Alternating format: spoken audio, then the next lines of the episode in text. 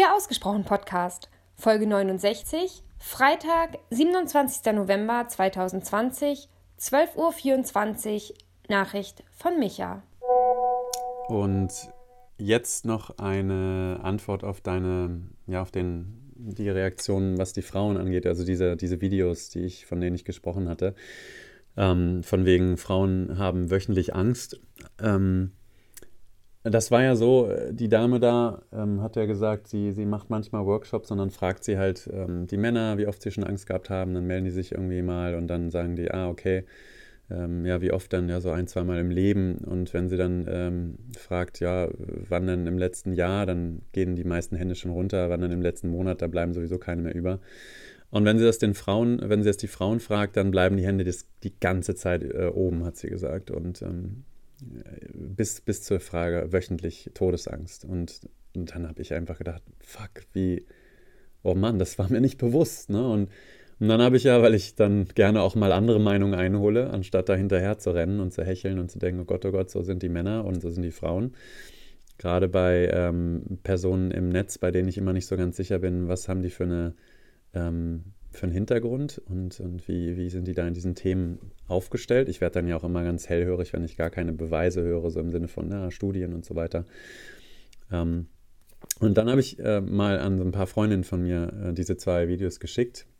Und die Frauen, denen ich die Fragen auch gestellt habe, haben glücklicherweise eine ganz andere Haltung gehabt als die Dame im Video. Und diese Haltung war ähnlich der deinen. Ähm, diese Freundinnen haben nämlich gefragt, was die Dame im Video für eine schreckliche Vergangenheit haben muss, dass sie solch ein Männerbild hat. Spoiler Alert, sie ist Mormonin und wurde als Kind vergewaltigt, was glaube ich auch ja, einen gewissen Einfluss auch beschreiben kann auf die, ähm, ja, auf die Männerwelt, auf, auf ihr Bild von, von, von den verschiedenen ähm, Gendern. Und diese Freundinnen haben auch gesagt, dass sie sich vielleicht gar nicht von Männern beschützen lassen wollen. Also nicht wollen, sondern sich sehr gut damit fühlen, unabhängig und in ihrer eigenen Kraft zu sein. Das war das, was du so ein bisschen mit weiblicher Energie und männlicher Energie, glaube ich, beschrieben hast. Ne? Also, dass, dass das irgendwie auch äh, schlimm wäre. Ne? Und das war das auch, was sie noch gesagt haben. Die meinten, sie wären so ein bisschen traurig, was das für eine krasse Erwartungshaltung an die Männer wäre, für das Glück und Wohlbefinden, nicht nur für sich selber, sondern auch für die Frauen verantwortlich zu sein das gibt ja wahnsinnig viel Macht auch ab an, an eine andere Person, wenn du so denkst. Und ähm, da war ich ganz erleichtert, weil ich vorher auch ein anderes Bild hatte von Frauen und Gott sei Dank immer noch habe und auch von Männern, ähm, was so die Verantwortlichkeiten sind. Und ich bin, ne, wahrscheinlich liegt die Wahrheit irgendwo in der Mitte und beides hat seinen Raum, Verantwortung in männlicher und in weiblicher Energie zu haben, Empathie und Miteinander und auch dieses liebevolle Füreinander das ist mit Sicherheit irgendwo da, dazwischen und, und wiederum kein Extrem. Und als du davon gesprochen hast, du hast ja dann von Klarheit auch so gesprochen. Ähm, und das kann man ja auch wunderbar mit diesem, ähm, mit diesem Thema Angst und ähm, ja, Verantwortungsübernahme vergleichen oder, oder verbandeln. Also Klarheit wird, wenn ich jetzt mal ganz bei mir bleibe, nur zu einem Trigger bei Frauen. Du hast gesagt, ähm, dass Frauen dann gleich als Emanzen verschrien werden, wenn sie, wenn sie klar sind. Bei mir ist das tatsächlich so, dass, dass mich, wenn ich jetzt mal bei Frauen bleibe, die Frauen mich triggern, wenn sie aus einer, ich bezeichne es mal als Schwäche herauskommen.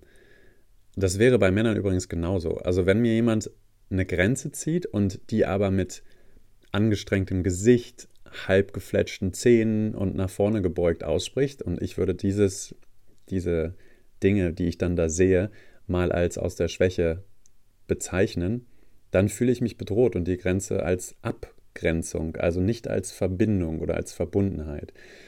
Zeigt mir eine Frau oder ein Mann aber in Ruhe und Gelassenheit, also ne, mit entspannter Körperhaltung, ruhiger Stimme, lockerem Gesichts, lockeren Gesichtszügen eine Grenze auf, sagt mir vielleicht auch noch, zu was er mit seinem Nein eigentlich dann Ja sagt, dann kann ich das sehr gut aufnehmen und finde das sogar beneidenswert und weiß das total zu schätzen. Und übrigens, wenn Menschen, wir waren ja vorhin beim Humor, wenn Menschen mir mit wohlwollendem, also nicht bissigem Humor Grenzen setzen, dann ziehe ich da immer den Hut und bin dankbar für diese Klarheit gegenüber mir. Und ähm, ja, vielleicht ist das aber auch nur eine ganz persönliche Wahrnehmung und Geschichte, die ich da habe.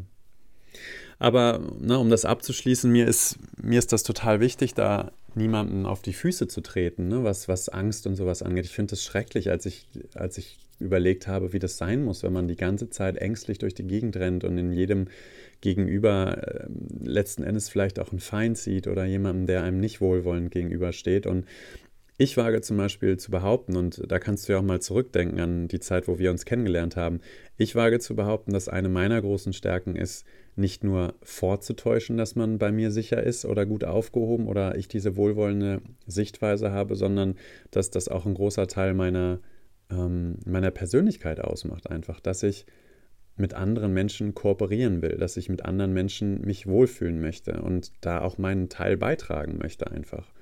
Und das ist im Coaching genauso wie in irgendwelchen Workshops oder mit Freunden, mit denen ich mal eine Runde wieder um den Block gehe an der frischen Luft. Und ja, ich, ich bin da auch eingeschränkt. Ne? Ich, ich kenne da, ich, ich bin mit Leuten zusammen, die so ticken und ähm, bei denen es auch Spaß macht, sich einfach ähm, ja, mit denen abzugeben. Und ich merke das aber auch bei vielen Fremden, die ich kennenlerne, dass meine Art des Herangehens natürlich auch dann die Art des Herangehens der anderen ähm, beeinflusst. Und na, ich sage zu, zum, zum vollen Bild aber auch dazu, ich, ich hatte nie so eine, ich habe keine schlimme Kindheit. Ich bin super gut aufgewachsen, super gut meist, heißt sicher, voller Liebe, mit tollen Freunden und tollen Menschen in meiner Umgebung. Ich habe keine großen Schicksalsschläge erlebt und ähm, das macht natürlich auch was mit mir und lässt mir wahrscheinlich im Endeffekt mehr Freiheiten als, als Menschen, die ja in einer vielleicht sehr christlichen Gemeinschaft aufwachsen, wo bestimmte Werte, also wie die Mormonen, wie die, obwohl ich will mich da nicht so weit aus dem Fenster lehnen, weil ich eigentlich über das Leben der Mormonen eigentlich so gut wie nichts weiß, aber ich stelle es mir sehr sehr christlich, sehr religiös vor und mit starken Werten und ähm, vielleicht auch starken Restriktionen und Regeln. Und wenn du dann als Kind irgendwie noch vergewaltigt wirst, pff, ja, da wäre meine Vergangenheit auch eine andere gewesen. Aber trotzdem heißt das ja nicht, dass man ähm, das Opfer seiner eigenen Geschichte ist. Und man ist ja auch nicht unbedingt seine Geschichte. Man kann seine Zukunft ja immer noch selber schreiben, wenn man das dann will.